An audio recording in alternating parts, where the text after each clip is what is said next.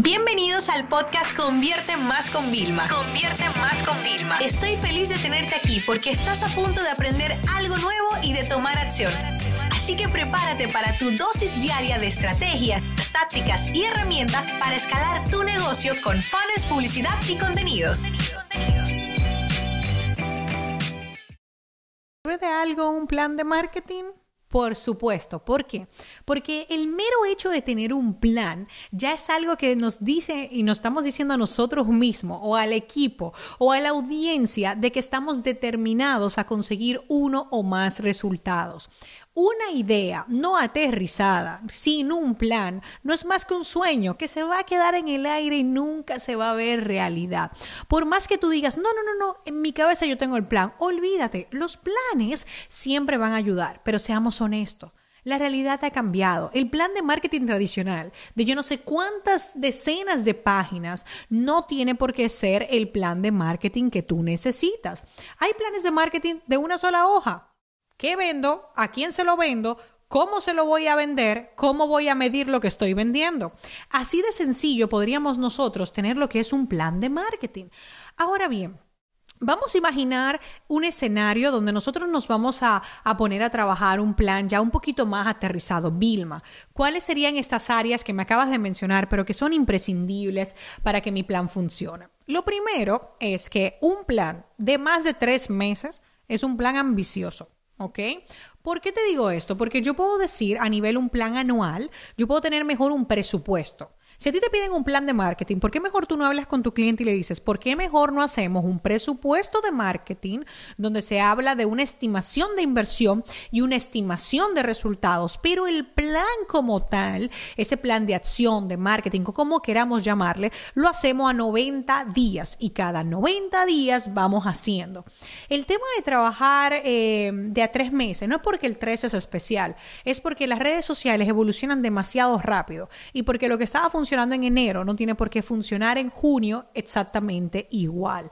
¿Y por qué? Porque la gente va cambiando. Fíjate que todos los planes de marketing y de negocio, todos se vieron afectados para bien o para mal cuando en enero o febrero del 2020 el COVID tocó la puerta de todas nuestras vidas todos nuestros planes se fueron al garete y tuvimos que crear nuevos planes. Para que esto no pase y no pierdas el tiempo, por eso te recomiendo tres meses. Entonces, empezando, el plan comienza de un problema o de una necesidad que nosotros partimos y de ahí vamos a determinar cuáles son los objetivos de este plan que se tienen que cumplir. Entonces fíjate que el inicio y el final del plan van 100% ligados. El inicio son los objetivos y el final son las métricas, los indicadores que vamos a utilizar para comprobar que se han cumplido efectivamente los objetivos. Entre los objetivos y las métricas que nosotros vamos a utilizar hay varias cosas. Yo te las voy a mencionar para que tú puedas diseñar tu propio plan a medida. El primero es entender la audiencia quizás a la que nosotros le estamos vendiendo. O primero, a mí, dependiendo de la situación, me gusta primero pensar en la audiencia, porque yo tengo una tabla, que esto pertenece a nuestro plan de negocio estable y escalable, que pronto van a poder disfrutar de esto y mucho más en nuestro libro de negocios digitales, donde yo comienzo. ¿A quién le vendo exactamente? ¿Ok? ¿Qué problema tiene y qué soluciones yo le puedo dar? Entonces yo parto en este caso de los avatares, pero hay veces que cuando se construye un negocio desde cero, parto de un problema general sin pensar exactamente encerrarme en el avatar y pienso problema, solución y ahí me surgen mis, mis productos y luego yo los voy asignando a qué avatares, es decir, a qué tipo de personas le puedo vender o qué tipo de negocios, ¿no? Entonces, trabajamos los avatares con este esquema que puedes recomendar, problema, solución. Bien, seguimos. Una vez que yo tengo esto, en el plan de marketing tenemos que ver quizás, eh, o en el plan de negocio, como queramos llamarle, nuestros canales, es decir, dónde nos vamos a posicionar, es decir, dónde vamos a invertir el tiempo, los recursos y, por supuesto, la inversión económica que nosotros planteemos para este plan.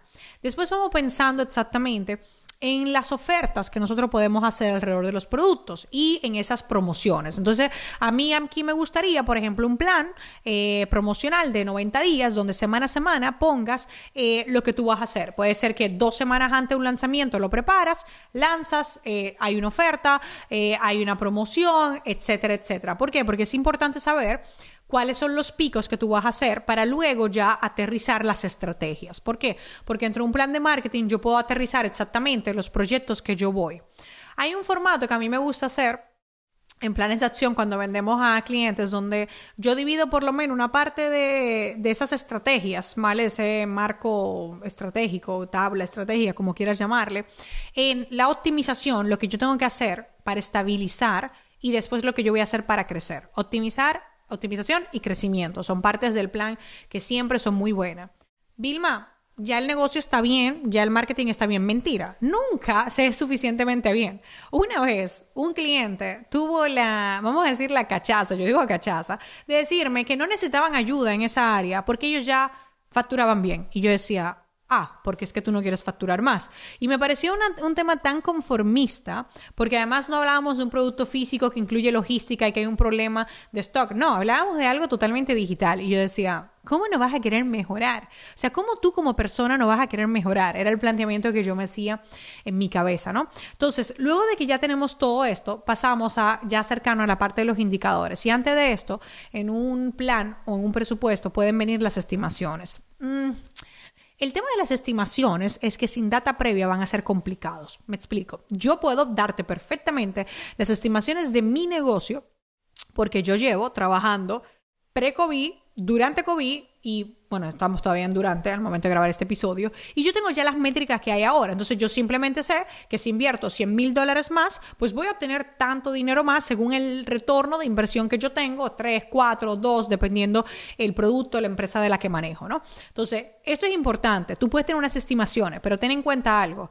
Muchas veces nuestras estimaciones o se quedan cortas o las superamos con creces. Por ejemplo, ahora mismo, en este mes, nosotros estamos súper contentos porque al nosotros haber cambiado toda la plataforma, todas las ofertas, todas las landing pages, todas las pasarelas de pago, lo que hicimos fue, como te digo en el plan, optimizamos, que siempre hay espacio para optimizar. Es decir, yo antes ya vendía, pero ahora optimicé todo, todo lo que tenía y resulta que con una inversión menor estoy ganando mucho más que el mes anterior en Evergreen. O sea, tú imagínate esto.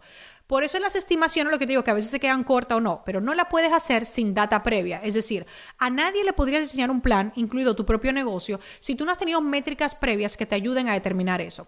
Así que bueno, eso es un poco el resumen del tema del plan de marketing. Sé que en un audio puede ser algo como, me explota la cabeza directamente, pero no. La realidad es que te estoy dando como todos los pasos para que te abras, uno, a entender, llámale como tú quieras, pero toda idea todo objetivo necesita un plan. Bien, los planes tienen que ser a corto plazo. Si vamos a trabajar a largo, trabajemos presupuesto, donde nos metamos de verdad a fondo con lo que nosotros podemos invertir. Porque es muy fácil decir quiero ganar 10 mil, pero muy, pocas personas te dicen cuánto van a invertir para ganar esos 10 mil.